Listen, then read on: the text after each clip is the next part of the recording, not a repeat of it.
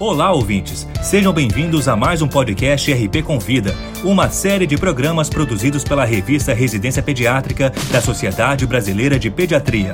Semanalmente, um tema diferente de interesse dos médicos e demais profissionais de saúde é abordado por especialistas convidados. Nesta edição, abordaremos o tema Urgências e Emergências Pediátricas. Para falar sobre o assunto, convidamos as doutoras Adriana Fonseca, professora adjunta de Pediatria da UFRJ, médica dos Serviços de Reumatologia e Emergência Pediátrica do IPP-MG UFRJ, mestre e doutora em Medicina pela UFRJ.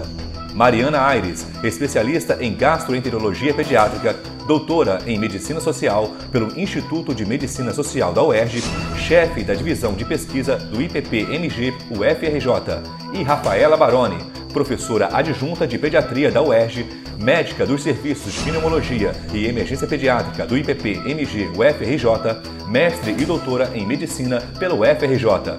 O trio compõe o corpo editorial da revista Residência Pediátrica da Sociedade Brasileira de Pediatria. Acompanhe a exposição. As emergências e urgências pediátricas são frequentes, muitas vezes quadros complexos e graves que demandam ações rápidas e efetivas, tomadas em ambientes ruidosos, tensos e movimentados. A experiência, a boa formação e o acesso a fontes de informação objetivas, sintéticas e confiáveis são decisivas no bom desempenho dos profissionais.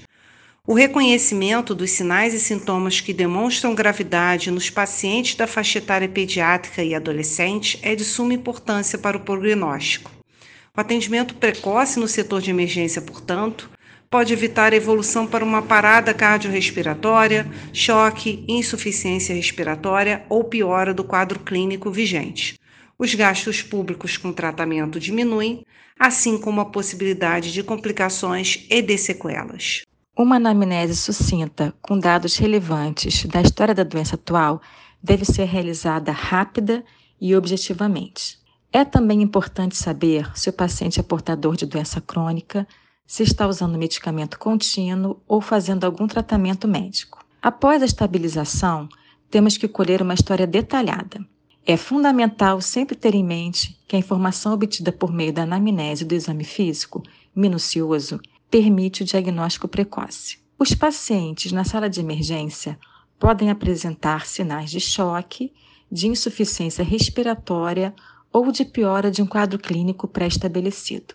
Os sinais e sintomas de gravidade no neonato, na criança e no adolescente devem ser avaliados de forma seriada e também registrados. São considerados sinais e sintomas de alerta os seguintes: taquipneia para a idade, sinais de desconforto respiratório, taquicardia ou bradicardia para a idade, pressão sistólica inferior ao percentil 5 ou acima do percentil 90, cianose, palidez cutânea, alteração do nível de consciência, sinais de baixo débito, desidratação, edema, alteração do débito urinário, vômitos incoercíveis, febre alta de difícil defervescência, dentre outros.